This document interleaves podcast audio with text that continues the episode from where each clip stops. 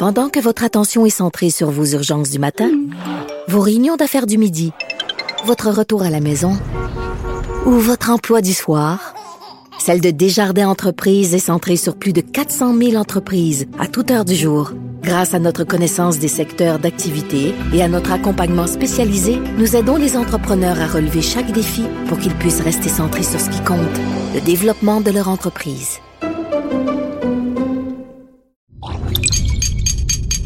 Cube Radio.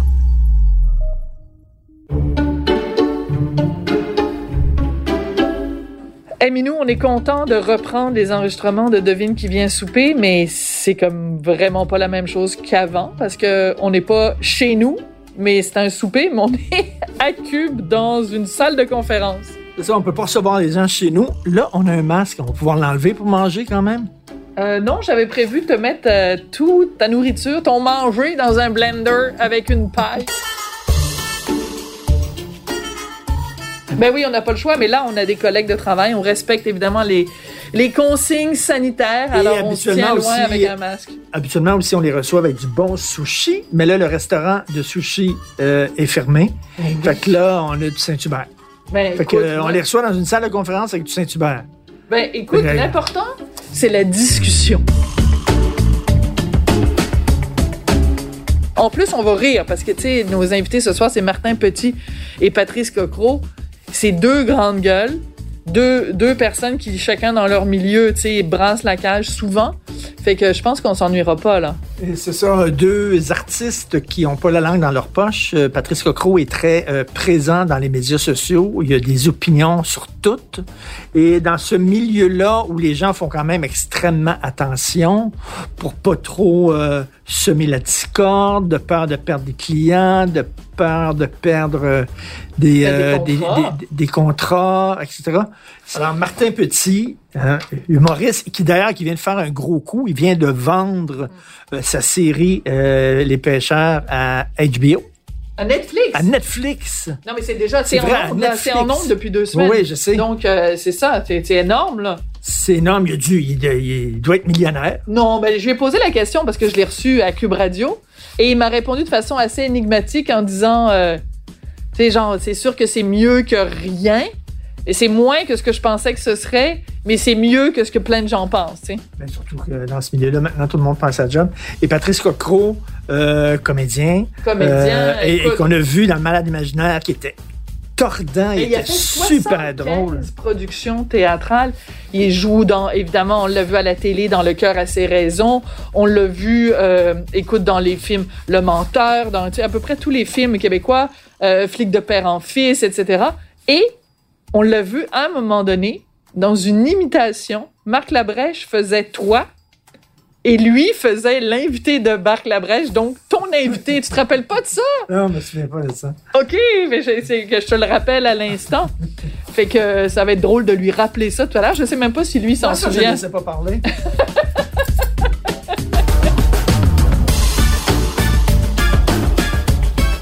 On dirait qu'on est dans un meeting d'affaires, parce qu'on est dans une grande, on est dans la grande salle de réunion des boss de, de, de, de Cube. Salle de conférence. La salle de, conférence de On Cube. a quasiment l'impression que Pierre Carl va s'en venir puis il va nous dire euh, les orientations de, pour les, les deux prochaines années. Ça fait, Mais- ça fait un peu, ça fait un peu corporate. Mais euh, je pense que la prochaine fois, je vais apporter des petites bougies, tu sais, puis euh, peut-être mettre une petite peau d'ours devant l'entrée avec un faux feu de foyer pour donner l'impression que c'est que c'est comme chez nous. Mais c'est sûr que c'est pas comme chez nous parce qu'on n'a pas le droit de si on n'a pas le droit de recevoir notre propre famille.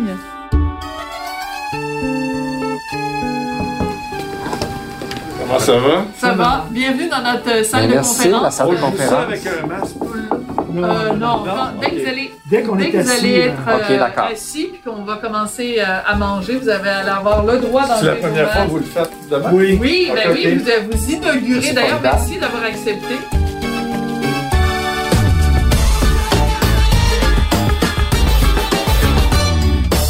On peut enlever notre masque. Yes. Ah, ouais. Ah, OK. Ah. Oh my God. OK, Mais- on peut enlever notre masque. Écoute, je veux juste revenir parce que tu as dit quelque chose de super intéressant tout à l'heure, parce que là, on est installé dans la salle de conférence, on a nos, on est à, à 4 mètres quasiment les uns des autres. Oui. Et Patrice t'a dit, on s'est comme allé à la messe, Et Martin t'a dit, t'es jamais allé à la messe. Capoté, cette affaire-là? Parce que tu Ben, dois je être à peu près le seul si de ta capoté. génération à... Ben, je suis définitivement le seul de génération. Mais, mais t'es né en 1968. Je suis né en T'es pas 1968. né en donc j'ai 1988. Non, c'est ça. Fait que j'ai pleuré à la communion quand tout le monde communie. Là, je pense que c'est en troisième année. Là. Ouais. Parce que tout le monde a des parrains dans ce temps-là. C'est ce que j'ai pas. La communion de euh, deuxième année, 7 ans, non? 7, 8 Non, ans, ça. je sais pas. Il y a, tout il y a un sept ans. moment, tout le monde s'habille propre, puis ils ont des parrains qui leur donnent des cadeaux. Ouais. Fait que ça, je l'ai mal vécu. Ah. Parce que je suis le seul de toute l'école qui a pas de reçu des cadeaux, puis qui a réalisé qu'il n'y avait pas accès à des parrains qui donnaient des cadeaux. Fait que ça, ça m'a vraiment troublé parce que mes parents n'ont pas fait le jump entre, ça, ils prendraient quand même des parrains, puis ils ont pas, T'as eu un choc ils ont, ils ont vraiment déchiré le plaster avec tout ce qui venait avec. Fait que j'ai pas eu un- Mais donc, donc, euh, euh, tes parents étaient des, des athées militants. C'était des militants. Ma- ouais, puis ça m'a pris du temps avant de comprendre l'originalité de la réflexion de mes parents. Hmm. Mais était pas, c'était pas comme une, euh, c'est pas un athéiste de surface. Hmm. C'est mes C'était parents. très profond. Mes parents ont réfléchi à cet acte-là parce que Ah. les conséquences, à la fin des années 60, début 70, fallait quand même que tu expliques ton geste.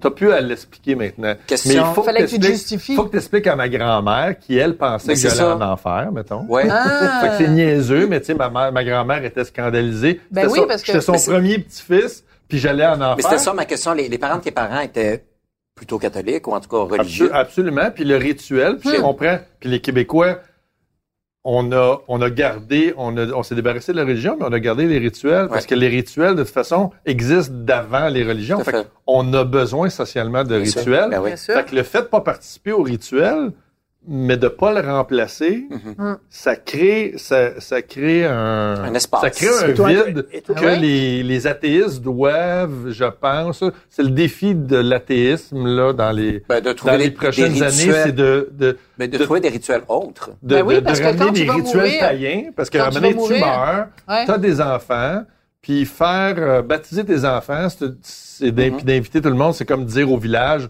ben voici un nouveau membre du village, fait que il Ouais. est accueilli par tout le monde.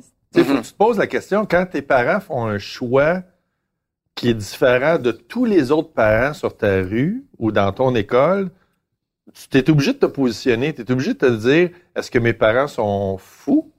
Hmm. Parce que s'ils font pas comme les autres, Ouais. ou qu'est-ce que mes parents ont réfléchi que les autres parents ont décidé, puis qu'est-ce que, pourquoi moi, mes parents, les seuls de toute l'école ont décidé ça? Mais La- t'é- le t'étais dans quel milieu? Étais-tu en banlieue, en région? euh, en banlieue, j'étais à Laval, mais mon, mon père, c'est un gars de Montréal, très, très urbain. euh, ma mère vient de Trois-Rivières, très catholique, euh, milieu très, très pauvre. Puis, je me rappelle, tu sais, je jouais la game. Fait qu'à un moment donné, le, le curé vient nous faire confesser en troisième année. Puis là, je rentre, puis là, fait que tout le monde y va, puis le monde ne se pose pas la question, genre, t'es-tu baptisé? Tout le monde y va. Fait Ah ouais, ça va de soi. Le- le- le- Puis là, qu'est-ce que t'as puis là, le curé, il me dit, euh, confesse-toi. Puis, Puis, j'ai aucune idée. J'ai aucune idée quoi dire que j'ai fait de pas correct. T'as-tu ri? Je suis un confus. fou rire? ou, non, euh, je suis super mal à l'aise. Je suis intimidé. J'ai pas la bonne réponse. OK. Puis j'ai aucune idée de la conséquence. Puis il me barouette de faire des prières que je connais pas. Fait que là, tu rentres à la maison, Fait tu que j'arrive chez parents. nous, je dis à Ouais. ma mère, je dis bon, ben voici ce qui s'est passé. Là, elle- là, elle me dit, t'es un enfant, t'as pas à t'excuser à qui que ce soit. Excellent, j'adore ta mère. d'être un enfant. Ah. Un enfant, ça fait rien, ça apprend des choses, mais ça fait rien des affaires que ça doit s'excuser à un étranger.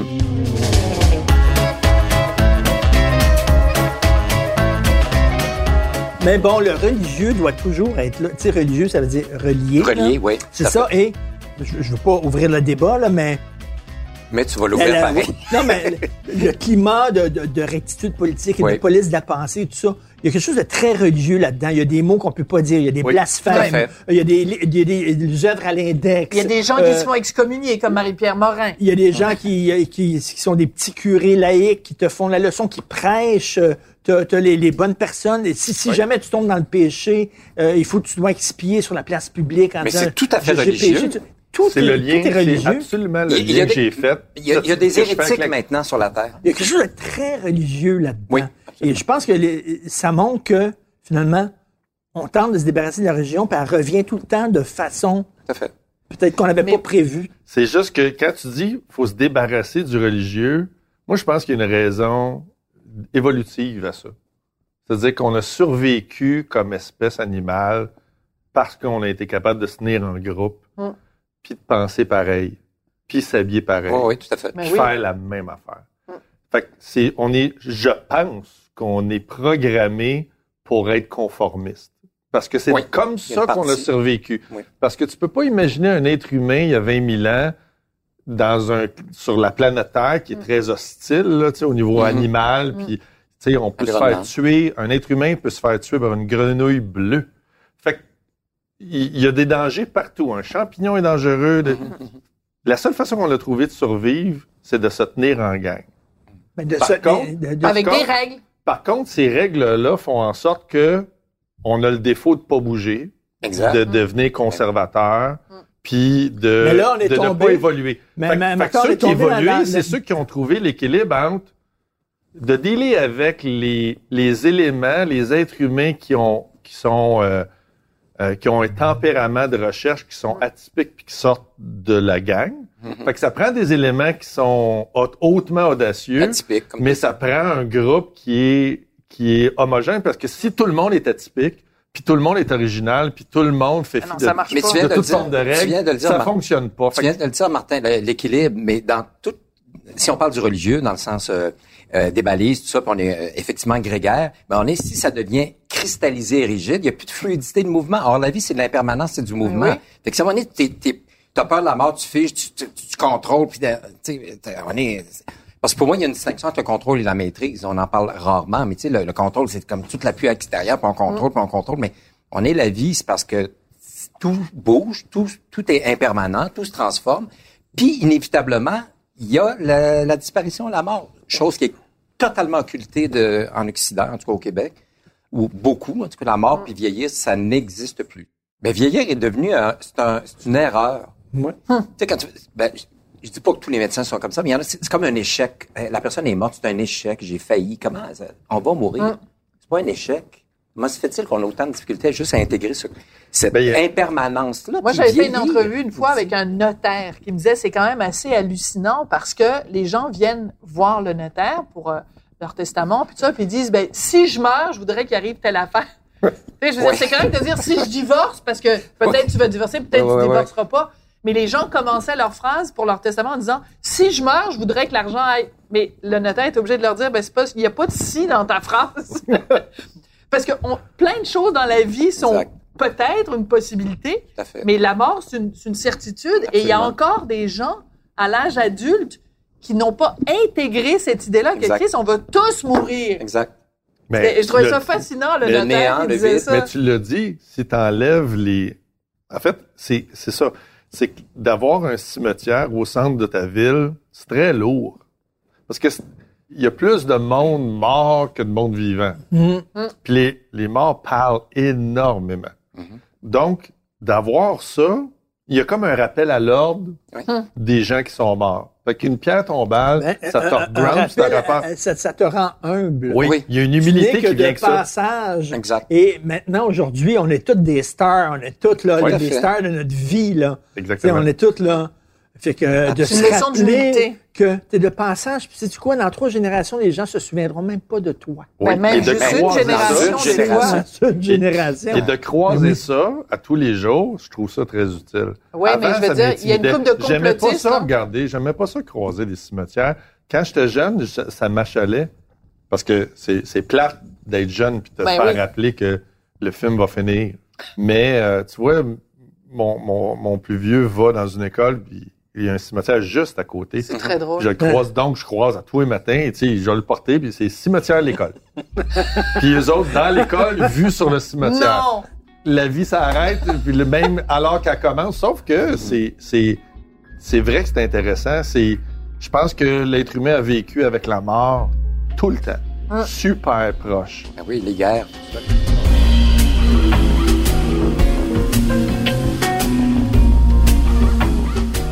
Depuis deux ans, mais là, c'est arrêté à cause de la pandémie, mais j'ai accompagné des, des gens en soins palliatifs. À... Hein? T'es sérieux? Oui, oui, oui. Pourquoi non, je fait savais, je que tu faisais des conférences sur l'anxiété. je mais je savais pas que tu Hey, j'avais- raconte! Oui, oui, j'étais attiré ou j'étais appelé par ça. Ah. Puis j'ai, il y a une collègue, une, une amie comédienne qui faisait ça, puis ça m'a toujours interpellé. Fait fasciné du bénévolat? mort, ou quoi? ça me C'est fait pas peur. J'ai pas peur de la mort. moi. J'ai, vu mon père dans une boîte avant l'incinération. J'ai eu bien plus peur de la vie que de la mort. moi. C'est- Ça résume tout. Là. J'ai eu peur de tout. Pas la mort, même la mort. J'avais même des comportements un peu euh, suicidaires. On va, ben, je, je voulais pas me tuer, mais il y avait comment je portais en moi le sabotage ou des Tu trucs comme ça. défiais la mort, peut-être. Oui, exactement. Je voulais la rencontrer, puis bon. Mais euh, donc, euh, ça s'est présenté à Saint-Jérôme. Il y a une maison de soins palliatifs où je suis allé à quelques reprises, peut-être une quinzaine de fois, pour rencontrer des gens en fin de vie. C'est extraordinaire. Puis moi, j'ai eu une formation, évidemment, au préalable. J'imagine. Puis euh, ça, j'étais complètement, je suis dans mon élément. Puis là, parce qu'il y a dif- euh, différents protocoles à respecter. Évidemment, tu cherches pas à sauver la personne ou à lui dire ça va bien aller. Ben, c'est ça, moi, ça serait mon réflexe. Non, non, mais non, tu non, mourras pas, tu voyons donc. bien. dirais pas à quelqu'un. c'est de l'accompagnement. C'est de de l'écoute. C'est une présence, simplement. Et il y a une, une série de, de questions qu'on pose à la personne, si la personne veut répondre, mais en rapport avec sa vie. C'est pas clinique, évidemment. C'est d'où venez-vous? Vous étiez combien d'enfants? Qu'est-ce que vous avez fait comme travail? Euh, êtes-vous en paix actuellement? Des Un travail d'intervieweur, en fait. oui, puis de discussion, de recevoir. Et c'est formidable. Puis, et une, une personne qui travaillait là euh, me disait, elle disait, je sais pas pourquoi dans les écoles, on ne parle pas de la mort. Et j'ai dit, tu as tout à fait raison. C'est occulté, ça n'existe pas, alors que ça fait partie de la vie. Puis, sans tomber dans le morbide ou la complaisance, mais simplement dire aux enfants, mais voici, c'est, ça. C'est ce que les di- différentes euh, euh, civilisations faisaient. C'est-à-dire, il- on vivait avec les personnes plus âgées, tout ça. Les, les Mexicains, avec la, Oui. la journée de la mort, là, puis ils ont, tous, Ah oui. ils ont- ils ont tous des crânes, puis tout ça, puis ils célèbrent la mort de façon festive. En Occident, ça peut être lourd. Non, non, mais c'est parce que la mort est acceptable seulement si t'es croyant. Parce que si t'es pas croyant, elle est, ina- elle est inacceptable. Elle est révoltante. Elle est Révoltante, Chris. Tu vas mourir, puis il n'y aura pas de rappel. Mais pourquoi elle est révoltante, au T'en fous, toi. Non. Mais, Je suis euh, révoltant, moi. Euh, Richard, il y a tellement des problèmes avec ça. Écoute, ça a pris, on, ça fait 18 ans qu'on est ensemble. Et ça a pris psychanalyse 15 totale, ans là. de vie commune. Ça a pris 15 ans de vie commune avant qu'il fasse son testament. Il n'était pas capable de, de, de s'asseoir, justement, comme je disais tout à l'heure, avec un notaire en disant si je vais mourir ou quand je vais mourir. Il était incapable de, de, de- d'accepter sa propre finalité. Non, c'est lui, il avait vraiment un Est-ce que problème. c'était une source même de... de c'était comme... Ah oui, ça Non, non, l'angoisse. à un moment, Blocage, c'est une source d'insomnie, là. Même encore, là. J'ai 59 ans, c'est une source d'insomnie, là. Des fois, là. C'est normal. Je me réveille, puis je suis aussi, normal. ça Non, t'angoisse? C'est normal. C'est dans une norme. Mais c'est pas... Moi, j'aime- toujours, c'est c'est pas systématique pour tout le monde. Non, non, mais j'aime, j'aime le party de vivre. Oui, Ah, c'est bien ça. dit, Martin. Je l'aime le party, fait, que- fait que j'ai juste pas le goût que le party arrête. Fait que Ah. je repousse. Ouais. Je repousse le. Tu sais, je veux dire, si, ça m'arrive de façon violente, Ah ben non, mais là... j'aurais peut-être. Si je me fais frapper par un autobus, j'aurais même pas le temps d'avoir une réflexion. Fait que moi, je suis plus dans le. Je suis pas dans le déni que ça va arriver, Non, c'est ça. mais j'assume complètement mon amour de ça, de, ce moment-là. Puis je suis Formidable. Non, mais t'as d'autant pas mieux peur cons- de la mort de tes proches? Des gens que t'aimes? Ça, c'est, c'est freakant. Ça Ben, ça, Moi, me ça terrorise, terrorise. ça me terrorise de penser que, que de, tu sais, de perdre du monde proche que j'aime. Fait que tout ça, tout ça me terrorise tout à fait. Là, maintenant, ça va bien, mais moi, je trouvais ça difficile. Je disais, c'est donc bien violent, c'est donc bien euh, euh, Hmm. Qu'est-ce qui impitoyable. t'angoissait? Qu'est-ce qui t'angoissait? Parce que toi, tu as des troubles anxieux. J'avais, Ben, comment? Comment? Fait J'avais. Tu peux vraiment le dire au passé. au passé. Mais c'est quoi les troubles anxieux? Ben, Décris-nous les symptômes. Sur un joint, ma vie s'est effondrée. En, en 1983, j'étais seul chez moi, j'écoutais de la musique seul, j'avais le- les casques euh, sur les oreilles. Et puis, tout à coup, j'ai senti que ça allait basculer, parce que je fumais de temps en temps des joints. J'aimais ça, euh, m'évader, fuir, justement, fuir quoi? Fuir le- souvent la vie.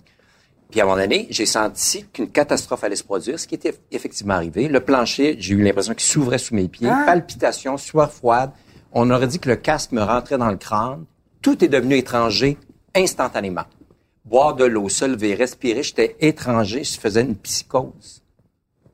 Et ça a été une réappropriation extrêmement lente et pas en ligne droite, là, très chaotique.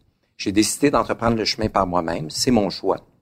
Euh, D'aucuns pourraient dire, ben oui, euh, t'aurais dû... Va voir un psy, va voir un- ouais, mais prendre non, des pilules. j'ai- fait autre chose. Et le, le- ma, ma voie de résolution, c'était de faire face.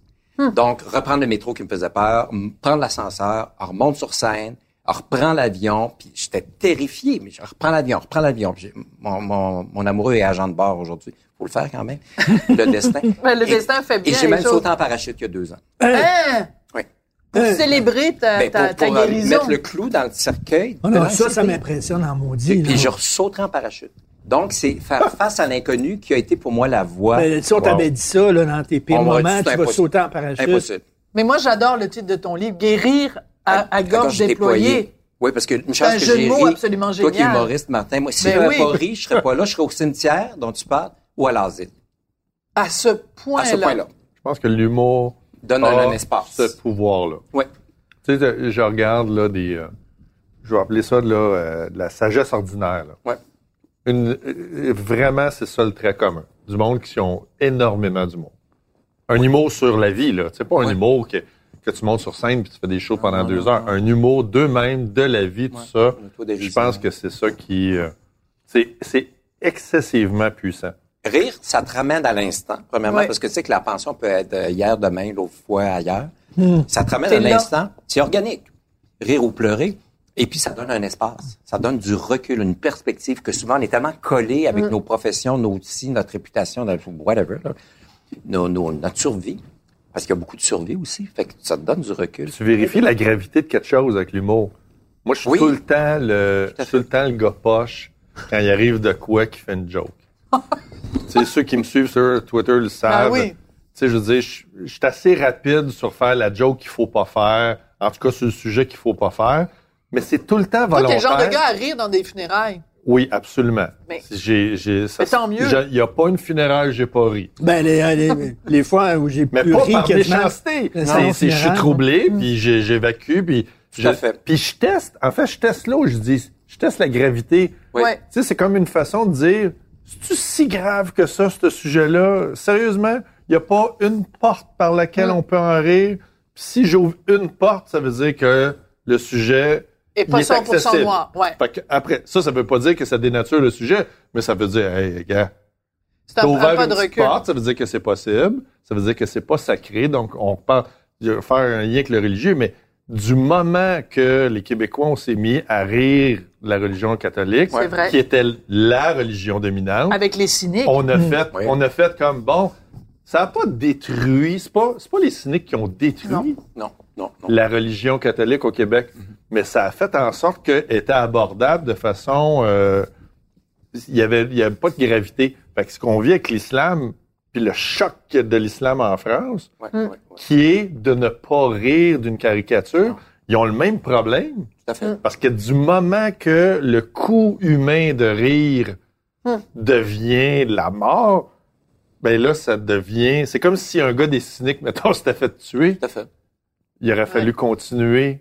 Il aurait fallu... Il aurait fallu... Tu, tu rentrerais en humour puis tu fais comme, bon, ben, ça a l'air que ça va peut-être me coûter ma vie, mais j'embarque pareil ou pas, là, Hmm. tu sais. Donc, de rire... C'est un très bon parallèle Puis, que tu puis fais. le Charlie Hebdo, eux autres, ils font, ils font la même chose, je trouve. Ils, ils font... Mais il rit de tout le pas- monde. ils Ben, rient ils tout le monde. Ils sûr. font, ils le font méchamment.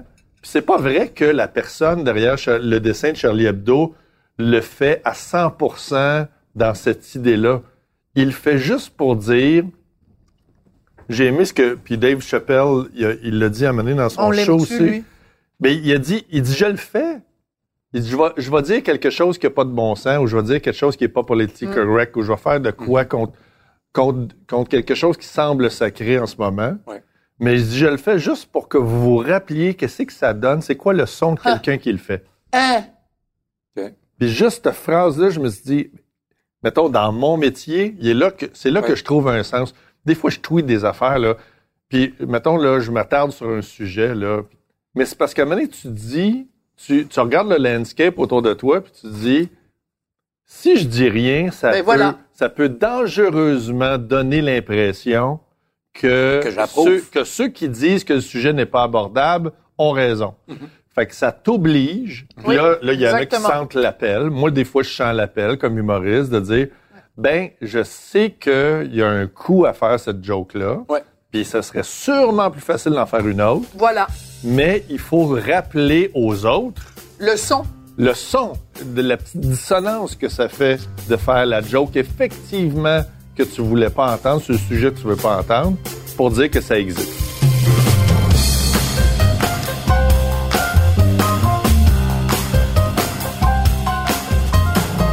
Il y a un ami à moi qui est prof euh, et il y a quelques jours à peine sur euh, Twitter, il a mis une petite vidéo parce que vraiment il y avait une montée de lait qui se pouvait plus. Il a parlé à ses élèves, et c'est professeur de littérature, mais il a parlé à ses élèves de un sujet X et à un moment donné, il a dit hein, l'Holocauste et il dit ça a créé un silence de mort, c'est le cas de le Mhm. dire, Ouais. dans la classe.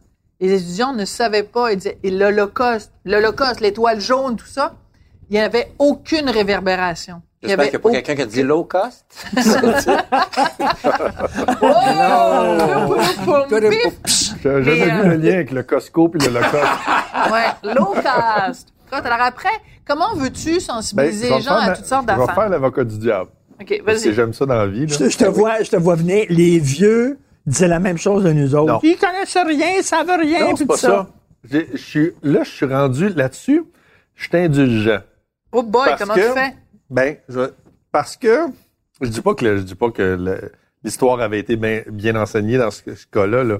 On aurait toute notre version Ah ben oui. des choses importantes, puis ça serait peut-être pas la même la même liste personne. Mais je vais être indulgent par rapport aux jeunes et l'histoire.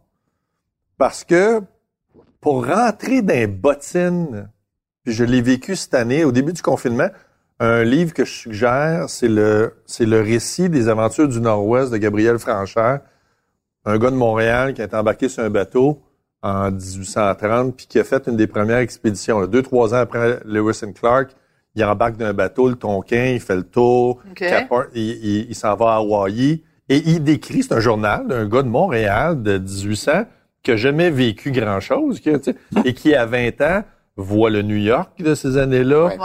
embarque sur un bateau, est avec toute une gang d'aventuriers, Ouais. se ramasse à Hawaii, visite des tribus amérindiennes qui n'existaient plus cinq ans après, décrit tous ces gens-là, croise Marie Dorion en revenant, puis il revient à Montréal, puis son journal, c'est un des rares témoignages des premières personnes qui sont allées en Californie.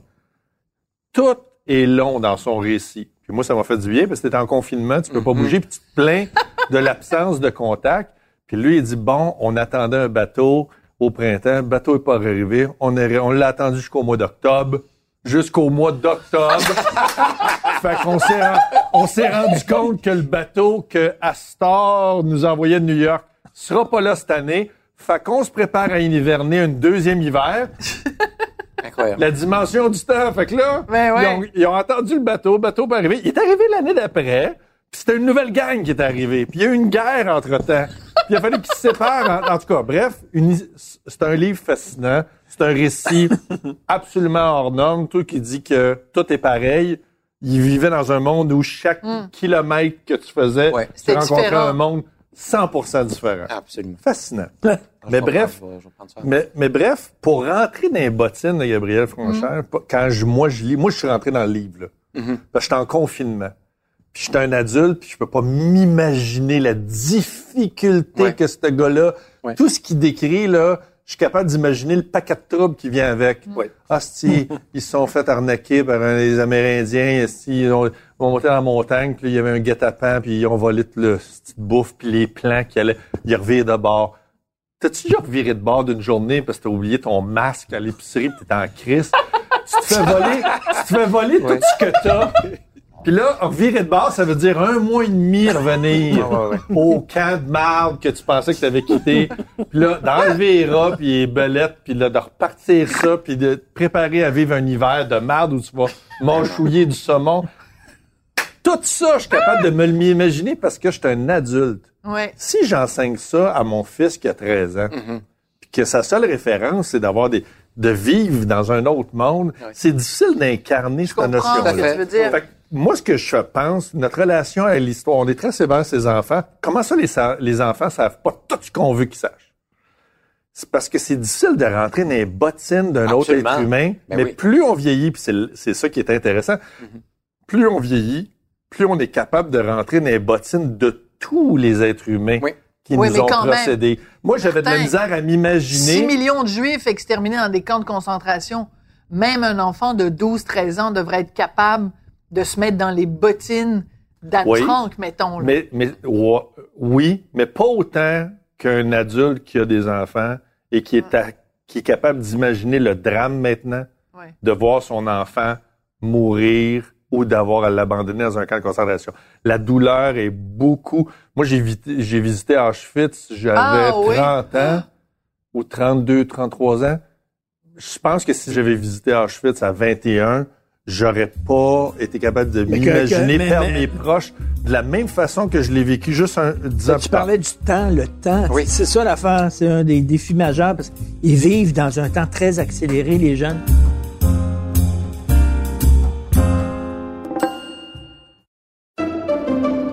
Pendant que votre attention est centrée sur vos urgences du matin, vos réunions d'affaires du midi, votre retour à la maison ou votre emploi du soir, celle de Desjardins Entreprises est centrée sur plus de 400 000 entreprises à toute heure du jour. Grâce à notre connaissance des secteurs d'activité et à notre accompagnement spécialisé, nous aidons les entrepreneurs à relever chaque défi pour qu'ils puissent rester centrés sur ce qui compte, le développement de leur entreprise.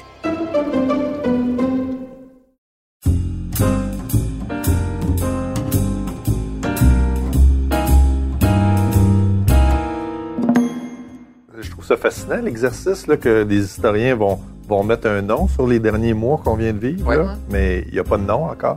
Mais ça va être une époque. Là. Ouais. Ça va avoir un nom. Quelqu'un qui va le taguer comme du monde. Ouais. Ça ressemble à quelque chose comme laver tout son linge sale que tu n'avais pas lavé. Là. Fait que ça fait six mois qu'on est là-dedans. Puis ça va durer une autre année. Fait qu'il y a d'autres sujets qui vont venir. Mais si on prend juste le sujet énormément complexe amérindien à laquelle on a accordé un faux débat qui a duré dix jours, ju- juste ça, sais, c'était- lourd, là, c'était chargé. Là, on, on ne s'est pas occupé de chaque affaire. On passe tout de suite à un autre. On se dépêche à ne pas... Mais de controverse en controverse, de, de, de sujet grave à sujet grave, c'est- On nomme des choses importantes. Oui, mais- étourdissant. mais- mais on tout- rentre pas dedans. mais on, on, on, on surfe, c'est comme euh, on, on est en passe à la prochaine grosse, grosse Oui. histoire. Là, on carbure à quelque chose que j'ai de la misère à, j'ai de la misère à comprendre, en tout cas, le, le, le phénomène psychologique social à laquelle on adore, on Ben, adore, regarde, là. regarde, Tout le monde, été- on embarque dans cette affaire-là. Cet été, ça fait pas longtemps, cet été-là. Mhm. Tu, parlais là, d'un Oui. gars là, qui, qui sa vie, c'était ça. Le bateau arrive dans un an. Bon, Oui. cet été-là, tout le monde parlait de la Christie de Liste avec là, des, des, des noms de vedettes là, qui, qui auraient Ah, commis des impairs. Oui. Ah, ouais, des ouais, choses pas. Oui, On ne parlait que de ça tout le temps. Tout à fait. Personne qui parle de ça. C'est complètement le passé. On dit, là, c'est le nom, le, nom, le nom en N. Là, le nom en N, le nom. ouais, ouais, Puis là, là, dans trois semaines, ça va être une autre affaire. Là. Mm-hmm. Puis là, on va parler rien dessus, puis on va avoir oublié totalement Ouais. la controverse sur le nom en N. Ça, Ouais. ça compte plus. C'est comme si ces sujets-là deviennent des, des, comment dire, des, des prétextes aussi pour évacuer. En dehors du fait que, oui, ça peut toucher des gens de façon très, très importante, mais à un moment donné, c'est, OK, on explose, on le dit, on évacue, on évacue, parce que, fait que ça, on est J'ai rarement vu, par- j'ai par rarement vu dans l'histoire du sujets. Québec autant de sujets forts, lourds de sens, Ouais. à laquelle on abat, on, qu'on évacue là, du jour au lendemain pour passer à, de, à traiter de façon Ouais. super superficielle le sujet suivant. Puis moi, je suis pas de même. Fait que on vit à une époque, puis j'ai du temps, puis je suis curieux. Fait que ça me fait chier parce que, pas que ça me fait chier, je trouve ça intriguant, mais j'ai de la misère à suivre parce que moi, mon premier réflexe, c'est d'aller lire quatre livres sur ce sujet-là. Puis j'ai pas encore déposé mes livres du dernier sujet. C'est un autre. C'est bon, J'ai lu sujet. les 417 recommandations du, de la commission Vient sur les, Ah, les oui. affaires amérindiennes. Ah, OK. Mais c'est fascinant parce que tout est là. Je les ai toutes Le lues. milieu de système de santé, la discrimination, le système de santé. Les et demandes tout. sont...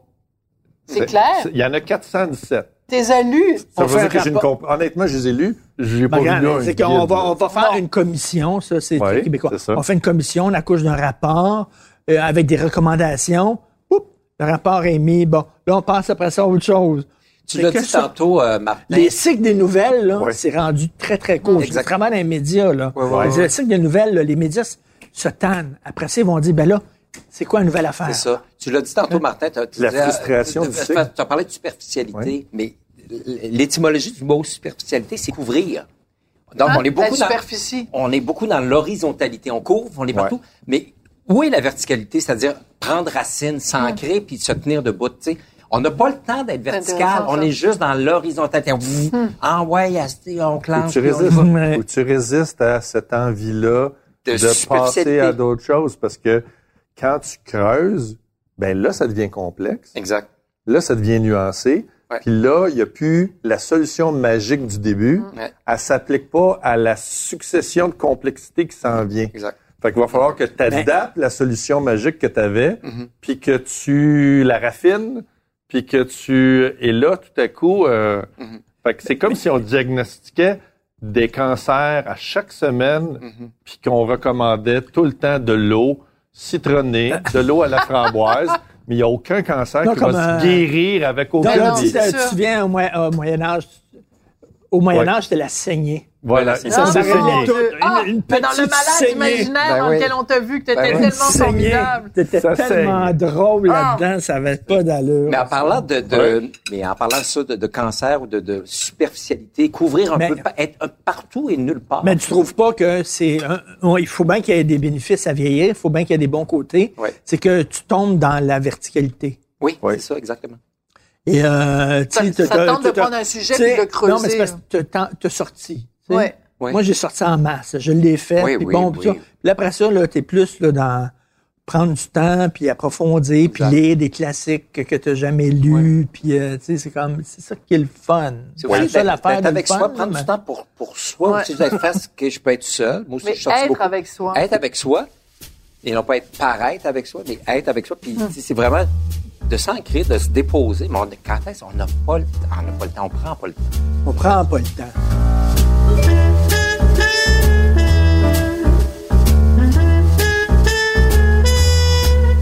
J'aimerais ça vraiment revenir, excuse-moi, c'est parce que ça m'a À fasciné. la religion. Non, mais je veux revenir, ton travail, même si c'est pas un travail, mais ta présence auprès des gens en soins palliatifs, moi, ça me fascine. Tu les accompagnais jusqu'à la mort, jusqu'à la dernière tout. minute? Je les rencontrais dans leur chambre parce qu'ils étaient, ils, ils étaient rentrés depuis une semaine ou quelques jours. Puis ils savaient très bien, en toute connaissance de cause, que il y en a rare, mais ça arrive qu'il y en a qui ressortent. Ah Étonnamment. oui. C'est très rare, mais ça peut arriver.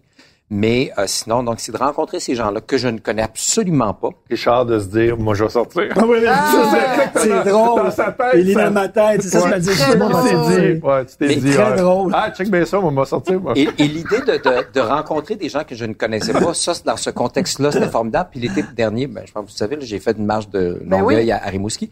J'ai dormi chez des gens que je ne connaissais pas. Les gens me disaient, mon Dieu, comment t'as fait? J'ai dit, ben, j'étais prêt, j'étais disponible et c'était ça le but. Fait que j'étais donc ouvert à ça. Mais de rencontrer des gens que tu connais pas, parler du sujet Intime? intime, Tu as marché pour sensibiliser les gens Aux aux troubles anxieux. anxieux. rencontrer des gens que je ne connais ni d'Ève ni d'Adam, dormir chez eux dans leur intimité. J'arrivais, dire ah ok ta chambre, tu prends une douche, oui ok on va manger. Puis là on rentrait rapidement, anxiété, mort, des sujets très graves. On parlait pas de la pluie et du beau temps là. Et c'était, les gens étaient d'une générosité, d'une euh, comment dire, d'une ouverture qui m'a beaucoup touché. Puis aux soins palliatifs aussi, les gens se confient parce qu'ils sont face à des situations où ont traversé des épreuves qui les a décapés. Non, non, tu ne parles pas du dernier on n'est plus dans le vernis, euh, là, on n'est plus dans Mais non, Occupation ça, c'est double, décapé, j'aime beaucoup on est l'expression. décapé. Donc, t'es pas dans, tu sais, dans notre milieu, des fois, je comprends que c'est un réflexe, là, mais t'es, allô, comment ça va? Ça va, toi? Tu sais, c'est une, c'est une pas le temps pour ça, hein. Allô, ça va? Oui, toi? Puis pas que dans notre milieu, dans, dans d'autres milieux.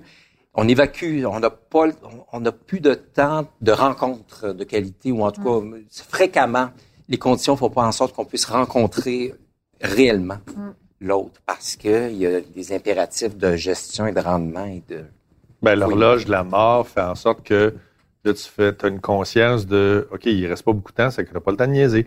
Mais quand tu vis dans une société, je fais un lien avec Oui, ce qu'on disait au début, on, on a tassé les cimetières, on les, a, Exact. on les a mis dans des endroits où on passe pas souvent. c'est ça. Euh, on vit dans une société où on n'a pas, tu sais, ma génération n'a pas connu la guerre. C'est ça. Mais euh, rare, là. Rare les générations qui n'ont pas connu Mhm. la guerre obligatoire, là. Mhm. Fait que c'est sûr que, tu sais, quand, quand tu es obligé, peu importe ta génération, Mhm. de vivre ton 20-25 avec des sandales, une épée, puis de voir le trois quarts de tes chums mourir, puis quand tu reviens, ben là, t'es, tu le sais que t'es... Notre gros t'es- truc, t'es nous autres, ça va être ça, ça 10. va être la pandémie. Ça va être ça. Ouais, Ouais. c'est que... La guerre ou la famine, des trucs comme ça. C'est ça. Puis là, il- mais ces, choses-là, moi, je pense que la pandémie, on dit, on dit chez les jeunes, c'est une catastrophe, mais c'est une, Une génération sacrifiée. c'est pas une plus grosse catastrophe que débarquer à Normandie. C'est un énorme défi Ouais. où vous allez avoir appéri dans quel bateau vous êtes, puis la Ouais. solidité du bateau dans lequel Ouais. vous êtes. Ouais. Fait que vous allez, quand, quand le beau temps va revenir, vous allez avoir catché Mhm. que le bateau est capable de rocker à gauche puis à droite. Mhm. C'est quoi ses forces, ses faiblesses? Puis ils vont habiter un, un bateau qu'ils vont connaître un petit peu plus. Les enfants vivent ce défi-là, là, puis je suis sûr que ceux qui ont 16 ans le vivent différemment que ceux qui en ont 8. Mais c'est pour ça que l'association des, des pédiatres qui avait dit c'est une génération sacrifiée. Ben non, disais, pas du tout. Calmez-vous. Je veux bien croire que vous voulez attirer notre attention, que oui, il va y avoir de la détresse puis tout ça. Mais je trouve que leur vocabulaire, l'enflure du vocabulaire, la Ben génération non, c'est ça. les- sacrifiée. le scénario que toi, tu as écrit, idéal, c'est sûr que c'est pas ça qu'ils vivent en ce moment, mais ils vont avoir appris des affaires fait. Ouais. qu'on n'aurait pas pu leur enseigner de toute façon.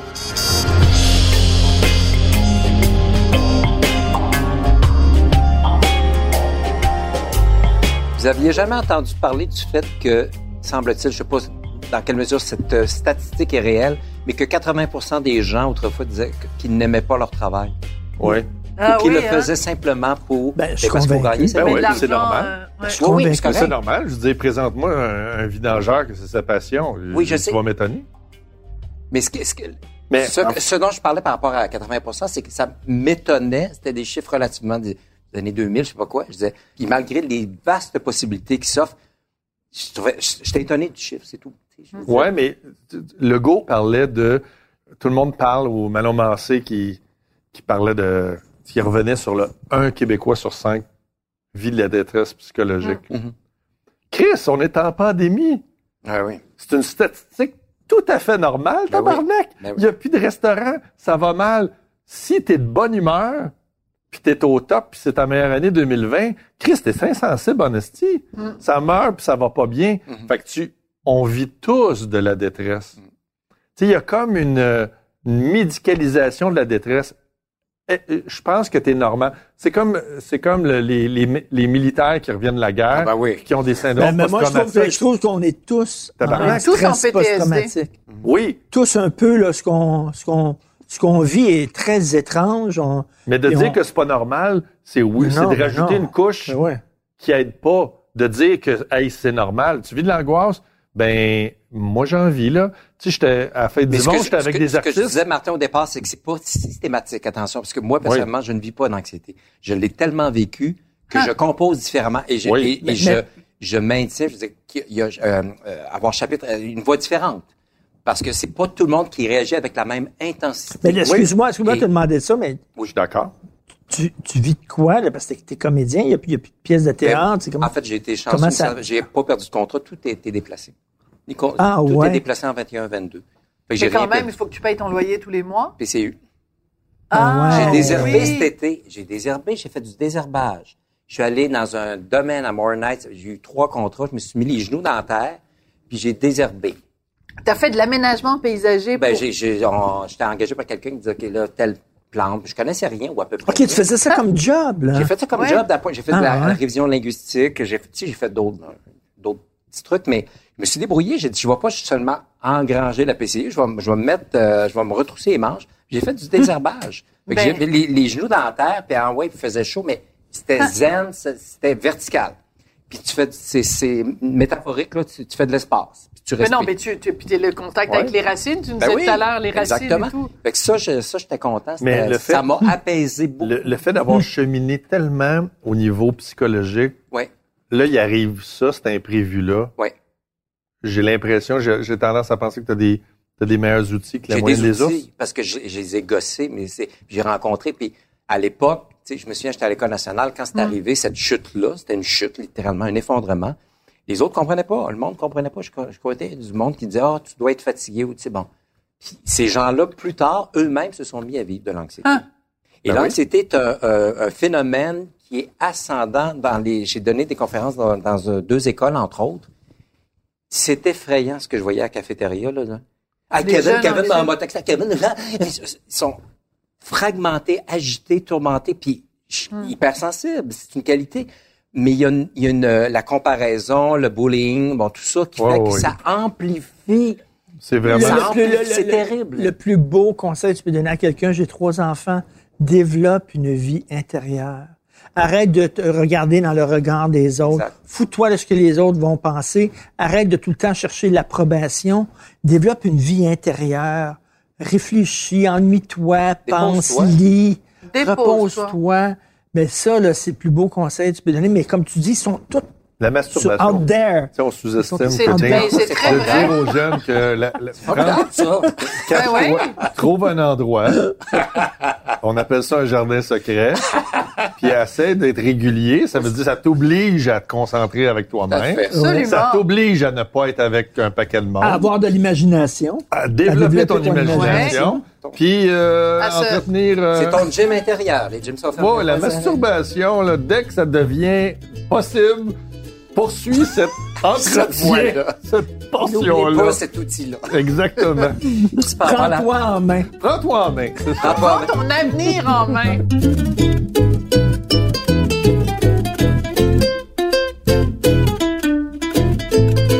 Qu'est-ce que ça vous dit, cette, cette société-là qui dit on, on garde les Costco ouverts, mais on, ferme les théâtres? musées. Moi, je suis allé, je suis allé à une première chez Duceppe pendant la pandémie quand ils ont ouvert les théâtres.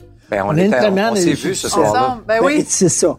C'était très correct, très sécuritaire. Écoute. Ils nous faisaient sortir une rangée après l'autre. On était très loin les uns des autres, bien plus que chez Costco. Bien sûr. Alors, qu'est-ce que ça... Puis je suis allé au Musée des Beaux-Arts, c'était super sécuritaire. Qu'est-ce que ça dit d'une société en disant, on peut fermer les théâtres et les musées, mais Costco, Chris, on peut pas Je fermer suis allé voir l'expo mais- sur Dior. Oui, chanceux, Au ouais. musée McCourt, à Dior. Ouais. Mais on était 10, mettons. Puis j'ai vu les, il y avait avait de la trois, quatre expos différentes. Mais oui, c'était complètement sécuritaire. il y Mais avait- tu pourrais pas aller acheter une robe de. Tu sais, je c'est ça, ça, ça a pas de sens, là. Tu peux aller acheter une robe de haute couture dans les magasins, mais tu peux pas aller voir une exposition sur Dior, qui est un des plus grands couturiers de, de l'histoire de la civilisation occidentale. effectivement, dans les grandes surfaces comme ça, euh, pour ne pas le nommer euh, Costco, puis mais parce que je je suis allé quelques fois, mais oui, il y a des règles et tout ça. Bon, c'est quand même sécuritaire, on va dire, mais tu côtoies beaucoup de monde. Costco, tu es obligé de, de- de- de respecter deux mètres parce que c'est la longueur du panier. Oui, absolument.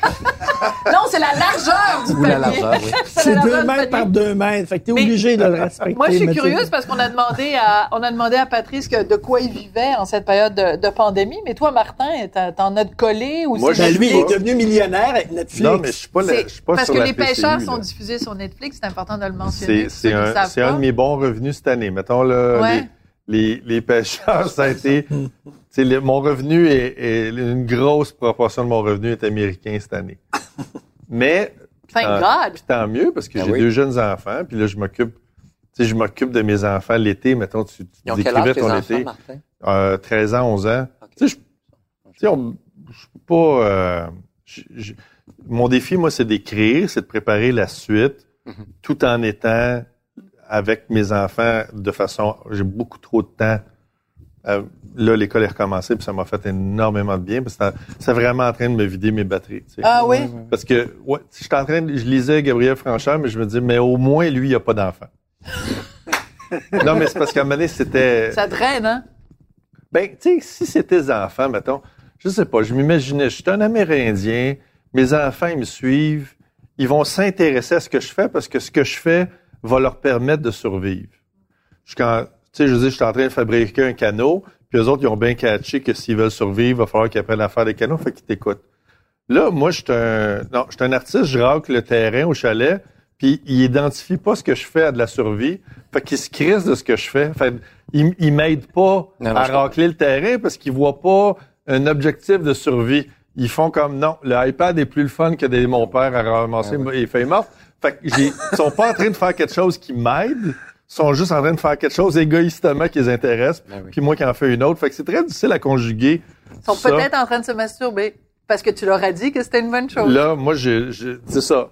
C'est, ça fait partie des choses qui font. Fait que, fait que sinon, je te dirais que c'est, c'est une, c'est une époque super intéressante. Je pense pas que mes, mes enfants vont consulter chez le psy parce qu'ils n'ont pas vu leur père, qui était la fameuse source de toutes les Mais oui. psychothérapies Oui, des années Nous, 80. père Mon manquant, père, fils il manqué. était où? Hein? Ben Fils, ouais. Fils Père manquant, manquant, père père manquant, fils manqué. manqué Mon Dieu, l'absence du père. C'était 50, 70 du cinéma québécois. C'est 100 ça. Ouais. 100 des ça. hommes en thérapie. Sauf que ils vont aller en thérapie parce qu'ils m'ont trop vu. Je sais pas, je sais pas ce que ça va donner, mais visiblement, les enfants n'auront pas manqué de père pendant les années qu'on vit. C'est bien, c'est euh, c'est super, les pêcheurs sur Netflix, puis tu continues à écrire, puis tout ça. Moi, écrit mon solo qui va être Oui, en en 2021. 2021, puis c'est prévu, il y a déjà un théâtre, tout ça, puis bon, tout ça, euh, c'est formidable. Mais là, j'ai commencé à l'apprendre, puis je suis pas mal avancé. Mais, Ton premier solo? oui, puis c'est pas, c'est c'est ça, c'est écrit, les coupures sont faites. Mais d'apprendre ça, parce que je me dis, je suis assez discipliné pour l'apprendre, mais je sais pas si en septembre 21, Hein? si ça va se faire finalement. Il y a un doute. Fait que quand même, de se donner la discipline d'apprendre, c'est quand même euh, Ben, d'apprendre quelque chose pour que, que- que, où que- t'as pas la certitude, Tu vas que... monter c'est sur scène. dur. Ouais. C'est très dur. Je suis discipliné, mais là, j'ai comme eu un moment de ralentissement. Je fais comme un doute qui s'installe. Je fais, non, non, reprends-toi, reprends-toi en Ouais. main, là, parce que... Et si jamais Comme tu devais auteur, ne ouais. jamais remonter sur scène, Patrice? Ah, ça, c'était intéressant. euh, je me suis posé la question, je me suis dit, à un moment donné, ça va finir par finir un jour, inévitablement. Euh, je sais pas, parce que je vois pas ce que je ferais d'autre. Je me suis beaucoup posé la question. Mm. J'ai aucune idée. Je sais pas ce que je ferais. Ça te rendrait triste? Oui et non, parce que j'ai quand même, j'ai joué, tu sais, j'ai- j'ai j'ai quand même exploré ça. Pas, je sais pas ce que je ferais.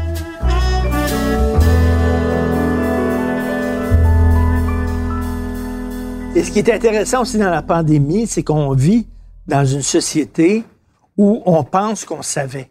Oui. Que tout était sous contrôle. Exact. On a des machines, on a des États, on a des statistiques, on a des journalistes d'enquête, on a des médecins, tout ça, des scientifiques. On sait. Puis là, on arrive dans une, dans une période où on ne sait pas. A plus de certitude. On n'en a en a plus. aucune Christie d'idée. Et là, là, Les ça, c'est difficile parce qu'on a besoin, l'homme a besoin, l'homme avec un grand H a, besoin d'être rationnel puis de dire que le monde a du sens. Si tu disais l'humour, ça donne du sens. Le monde a du sens. Et là, il faut vivre avec le monde n'a pas de sens. Les scientifiques s'obstinent entre eux autres, les journalistes s'obstinent entre eux autres. Fait tu regardes ça, puis what the fuck is going on? Et étonnamment, Richard, les gens n'ont jamais été aussi hypersensibles. Oui. Tu parles de perte de sens, mais on est dans une hypersensibilité. Fait que ça, c'est un autre sens aussi. C'est pas rationnel. C'est, on est déstabilisé. On, fait que la sensibilité est amplifiée. Parce que le rationnel a pris le bord. Le, le rationnel a pris le bord. Fait que les gens sont déroutés. Ils sont- ils- ce qui était euh, la ligne droite, c'est plus ça. Plus de certitude, plus Moi, je trouve d'habitude. que c'est- C'est sain en même temps. Ça bouscule beaucoup, mais c'est, c'est pas nécessairement, euh, comment dire, euh, tragique. Oui, il y a- il y a Mm. beaucoup d'épreuves, il y a beaucoup de choses extrêmement difficiles. Non, mais on est, on est dans l'émotion. Mais, oui, mais, c'est un laboratoire, puis c'est un champ d'investigation, d'exploration qui est incroyable. Je vais un petit peu me, me, me, me- me- comment dire, me, me- me- m'envoyer un petit peu, mais Te lancer des fleurs? oui, Oui. non, mais dans le sens, ce que je veux dire, quand j'ai fini ma- la marche, puis qu'il y a eu une motion à la- Oui. l'Assemblée nationale Oh. pour faire en sorte que, que le gouvernement, on n'était pas à la pandémie, mais euh, accorde davantage de sous, de- d'espace Hmm. pour, euh, comment dire, euh, régler ou neutraliser les troubles anxieux, en tout cas favoriser euh, plus euh, d'outils et d'aide et tout ça. Mais là, c'était voté à l'unanimité. Puis Ah. ça, c'est ce qui m'a le plus touché. Mmh. C'est Oui. de voir que tout le monde... Parce que l'anxiété touche tout le monde à différents degrés. Ça ou d'autres choses, la maladie ou la- les abus ou tout ce qu'on voudra. Mais j'ai fait... en- Donc, il y, a, il y a des dénominateurs communs dans l'humanité qui nous rassemblent. Ce qui nous divise, on le sait. C'est c'est- c'est- c'est facile d'être divisé. Mais ce qui nous rassemble, c'est par rapport à la mort vieillir, je sais pas quoi... euh, ça, ça, on peut-tu euh, en parler davantage? Hum, hum. Mais c'est extraordinaire que tu aies fait cette marche-là et que ça ait sensibilisé Ben, en tout cas, ça, les gens à ce ça a été point-là. fluide, c'était un bon timing, ça a Ouais. bien marché. Fait que j'ai fait, donc l'humanité est importante, ou la nature de l'être humain est importante. Parce que le reste, c'est du vernis, c'est la culture, c'est des différences, c'est l'ego, c'est correct, mais... Ce qui est inspiré dans ta démarche, c'est que c'est une démarche, c'est le cas de le dire, Ouais. mais c'est ça. Des marches, toi Ouais, qui aimes les jeux de une mots. démarche. Oui. Mais c'est c'est c'est un geste individuel. Ouais. C'est une performance personnelle. Ouais. C'est quelque chose de persistant dans le temps, puis qui a demandé de l'acharnement, puis de la- puis de pas lâcher. T'as incarné physiquement une idée, puis après ça, elle sert à tout le monde. C'est ça. Fait que ça, pour moi, c'est pour moi ça vaut, c'est plus qu'une pièce de théâtre. Ça. Oui, oui, tout Une pièce de théâtre ou un film, des fois, arrive pas à autant de concret que un geste comme ça qui est posé, qui est persistant, puis qu'après ça, Ouais. change parce que c'est pas toi qui vas en bénéficier. Toi, Non. tu toi, avais fait ta démarche. Ouais. C'est tous les autres gens qui ont des troubles anxieux qui en Juste bénéficient. d'ouvrir le débat, mais en fait, ça m'est venu spontanément cette idée-là. Puis ensuite, ce dont j'étais content, mais la, la première soirée, j'ai dit, oh, c'est peut-être la folie. Ce que tu fais. Dès le lendemain, j'ai jamais lâché la détermination. Puis tu sais, je faisais 15-20 km, c'était pas si énorme, mais mais ce que je veux dire, c'est que c'était, Je j'étais lourd 15-20 km par Ah, jour, par jour. quand même. Mais ce qui était formidable, c'était que l'énergie que je recevais des gens, puis des gens s'arrêtaient en auto, en moto, en, Ah. en- en- en vélo. Oui, Ah. spontanément. Je rentrais dans la voiture de quelqu'un que je connaissais pas, je jasais pendant une demi-heure avec la personne, Ah. tu sais. Fait que c'est, ça générait du, de la communication puis des rencontres. Fait que ça, c'est comme si la, la roue s'emballait, ça. Fait que ça, c'était formidable. Puis en soi, c'est une marche, j'ai pas, mais- c'est comme un chemin de Compostelle, Ouais, si on mais euh, d'une autre façon. mais cette intuition-là qui m'est venue, j'étais content de l'avoir écoutée de l'avoir appliquée. L'intuition, c'est important. On parle pas beaucoup d'intuition. Quand on a une intuition, souvent, on va rationaliser en se disant, j'ai goût de parler à telle personne, ou j'ai goût de renouer, ou j'ai goût de faire telle chose. Oh non, finalement, ça n'a pas de bon sens. Tout de suite, là, on se met à, à négocier. Je pense que si tu en avais parlé, plus tu en, aurais parlé à du monde avant de Oui. le faire, Les gens t'auraient dit de pas moins, le faire. moins tu l'aurais fait. Complètement. Parce qu'il n'y a personne qui aurait dit que c'est une bonne idée. Non. Tout le monde t'aurait, tout le monde aurait fait la nomenclature des choses qui pensé? vont t'arriver, puis là, il va puis, euh, t'arriver ça, puis là, gna, gna, gna, puis qu'est-ce qu'il y a? Puis là, t'aurais été, tu serais allé, t'aurais été surchargé de, Exact. non. Mm. Des recommandations. Ouais. Mais l'intuition, ça, c'est un, c'est une chose que j'aime beaucoup dont on est doté, l'être humain, tu sais, le- l'intuition. On n'en parle pas souvent parce qu'on on, on négocie, on est conditionné souvent à, à baliser puis à, à se cloisonner dans des certitudes, mais l'intuition aussi, c'est important. C'est comme, j'ai eu ce flash-là où j'ai, j'ai tel, il y a quelque chose qui, qui, qui- qui vient puis que je, mon Dieu, je pensais pas ça, puis qui fait que, je sais pas, t'as- sur un coup de tête, tu veux changer d'emploi ou déménager ou faire telle chose que, que tu penses, que tu t'autorisais pas à faire nécessairement. Mm. Mais c'est important, ça aussi. Parce que les enfants sont dotés de beaucoup d'intuition aussi. Puis, tu sais, on les, on les, D'être ouvert aussi On à leur ce que la vie te présente Oui. aussi, là, de pas avoir un plan. Exact. C'est d'être ouvert à ce que, ce que la vie te présente. Oui, oui. Eh là, la- mon la Dieu, vie- je te reconnais pas, Martino! C'est comme, euh, t'es zen! J'ai- des- T'es rendu zen, Des Martino. perles de sagesse. Des perles de... Ah, des t'es à la veille de faire des conférences à C2 Montréal? Non, non, mais je vais faire des, je vais écrire des messages dans les biscuits chinois. Ça ressemble à un livre, les perles à Martineau. Ben, les perles à ma... Les perles à Martineau, mot. les, tu sais, les petits copeaux, là. Ben les oui, copeaux les qui laissent traîner entre te deux chroniques. Entre deux chroniques. En tout cas, moi, je- Merci beaucoup. On on vous a pas reçu chez nous. On aurait bien aimé. Vraiment, vous avez été Vraiment. super. C'était. Vraiment. J'ai Super. adoré cette conférence. Salle de conférence. Merci. Vous avez écouté le balado Devine qui vient souper avec Richard Martineau et Sophie Durocher. À la recherche, Hugo Veilleux. Au montage, Philippe Seguin. Prise de son et co-réalisation, Anne-Sophie Carpentier. Chef réalisateur, Bastien Gagnon La France. Une idée originale de Mathieu Turbide. Une production Cube Radio.